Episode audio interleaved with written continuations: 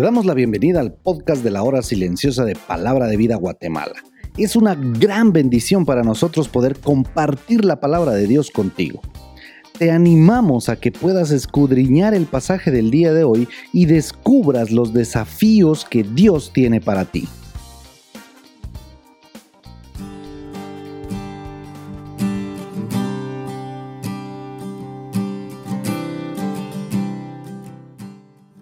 Muy buenos días, qué privilegio nuevamente encontrarme con ustedes en el estudio de la palabra de Dios.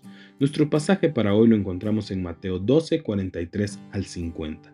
Los versículos 43 al 45 encontramos la consecuencia de rechazar a Jesús. El punto principal de Jesús no era la posesión demoníaca. Él explicó la consecuencia de rechazarlo como lo hicieron los líderes religiosos. Este rechazo a Jesús lo dejó peor que nunca esta mala generación describe a los líderes religiosos que estaban rechazando a Jesús y encontrarían su postrer estado peor que el primero. Ellos rechazaron a Jesús porque esperaban un Mesías político y militar.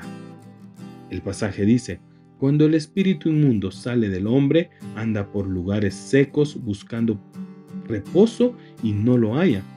Los demonios o al menos algunos de ellos desean un huésped humano y buscan un lugar entre los que están vacíos. Un demonio solamente puede habitar a alguien si está desocupado, es decir, sin el Espíritu Santo. Si se encuentra desocupado, el diablo no tiene ningún problema que su casa esté barrida o adornada, ya que alguien con buena moral puede ser su esclavo, también un hombre con malos hábitos y vicioso. Mientras que el corazón no esté ocupado por su gran enemigo y pueda ser usado el hombre para sus propios propósitos.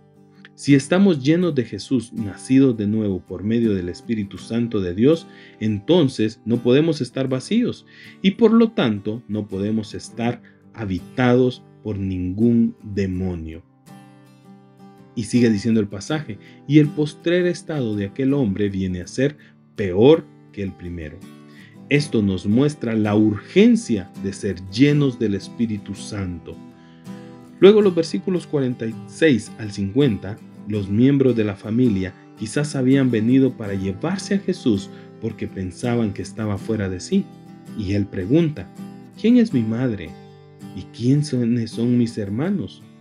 Podríamos pensar o esperar que la familia de Jesús tuviera privilegios especiales delante de él. Pero él dice, ¿quién es mi madre? María, la madre de Jesús, no tiene ningún favor especial con Jesús ni en ese tiempo ni ahora. Ella es el ejemplo de alguien que fue privilegiada por Dios y estuvo junto a Jesús, pero no está en un nivel más alto que cualquiera que hace la voluntad del Padre. Jesús, Jesús también tenía hermanos.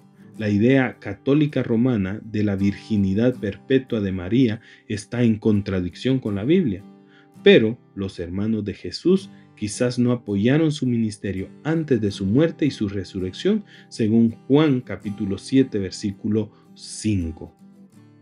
La manera más natural de entender hermanos es que el término se refiere a los hijos de María y José y por lo tanto a los hermanos de Jesús por parte de su madre. Y sigue diciendo el pasaje, porque todo aquel que hace la voluntad de mi Padre que está en los cielos, ese es mi hermano y mi hermana y mi madre. Los que hacen la voluntad de Dios están en contraste con la generación malvada y adúltera representada por los fariseos en Mateo 12, 39.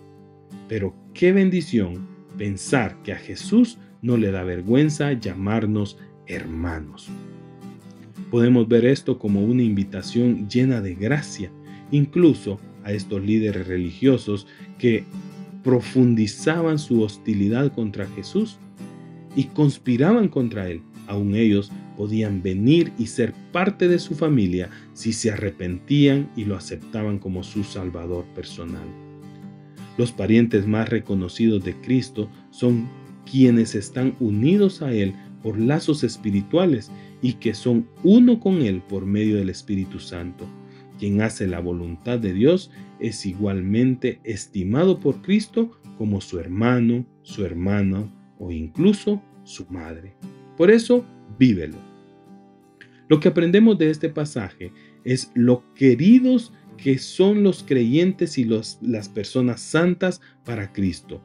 Él los considera tan queridos como madres, hermanos y hermanas. Y por lo tanto nos enseña la estima que debemos tener por ellos. Y la pregunta es, ¿tienes una relación íntima con Dios para que con mucho agrado te pueda llamar hermano o hermana?